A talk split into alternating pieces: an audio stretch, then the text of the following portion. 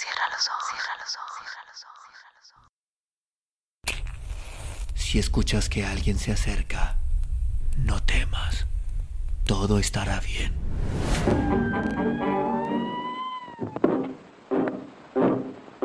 Hope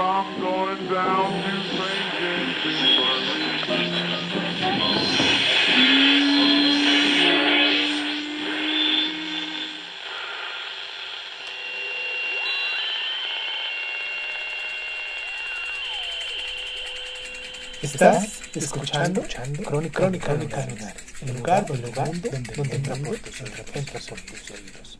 Bienvenido. Las primeras lecciones. Miguel Galindo.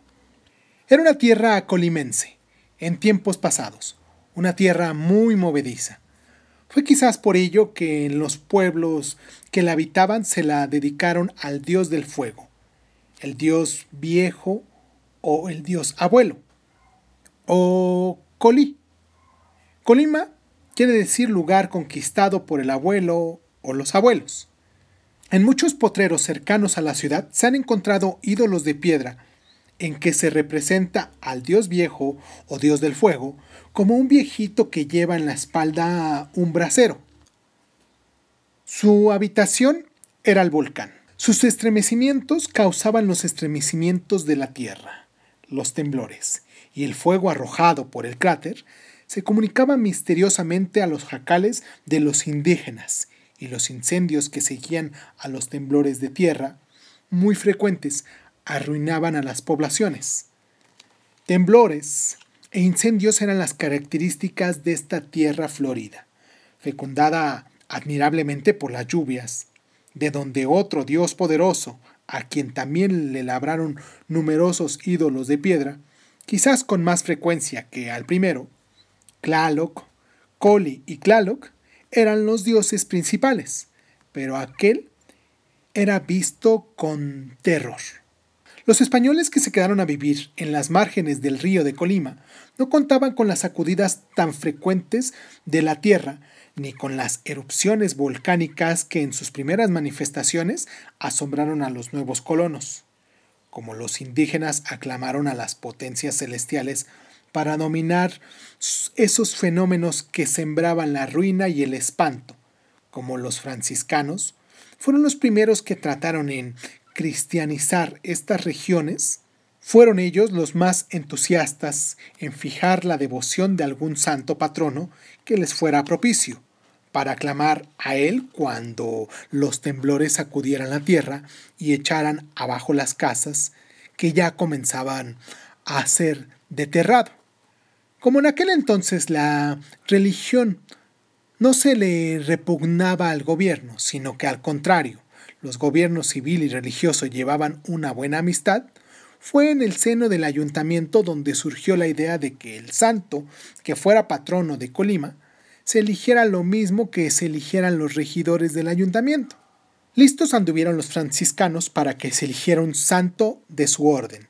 Fijaron en San Felipe de Jesús, franciscano muerto en Japón, en donde hacía propaganda de la fe de Cristo y de la nacionalidad mexicana, lo que aumentaba sus méritos para designarlo patrono, uniendo al sentimiento religioso el patrónico. Se llegó el día de la elección al que convocó el ayuntamiento. Comenzaron a reunirse poco a poco los regidores, con esa puntualidad tan característica que ha llegado hasta nosotros. Disimuladamente, llegó un fraile franciscano con el encargado de la casa consistorial, o como diríamos hoy, del salón de sesiones, conserje, portero o intendente de la casa municipal, y le dijo reservadamente, díganles cada vez que vaya llegando que elijan a San Felipe de Jesús, que él será un buen patrono. Y se retiró rápidamente. El conserje, portero o intendente no se fijó cuál era el fraile que le dio el consejo, pero cumplió con él. Se acercaba un regidor y le decía a la pasada, un franciscano vino y dijo que sería bueno que eligieran a San Felipe de Jesús porque él será buen patrono para los temblores. Llegaba otro regidor y le decía lo mismo, y así sucesivamente. El regidor pasaba a la sala de la casa consistorial, saludaba a los que ya habían llegado y se ponía a platicar, hasta que hubo quórum, como se dice ahora. Todos llevaban la consigna, aunque inocentemente, y todos se guardaban el secreto.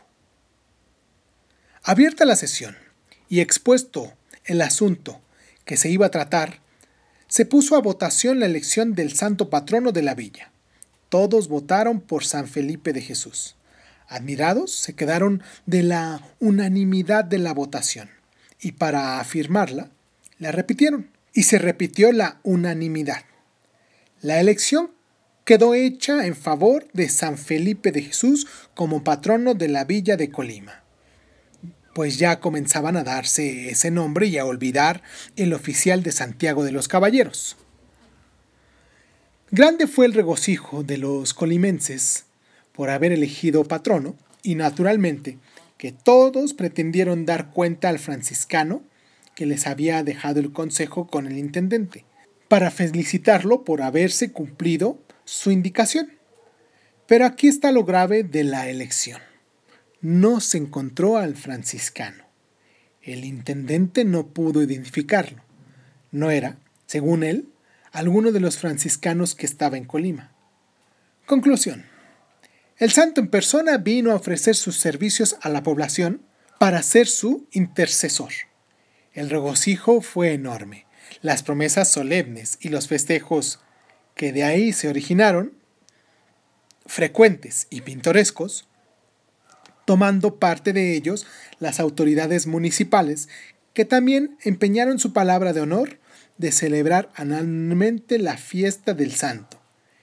Y la tierra aún tiembla, pero no tanto como en tiempos coloniales, en que parecía estar epiléptica. De vez en cuando tiembla para recordar al pueblo sus promesas. El santo ha cumplido la suya. Historia pintoresca de Colima.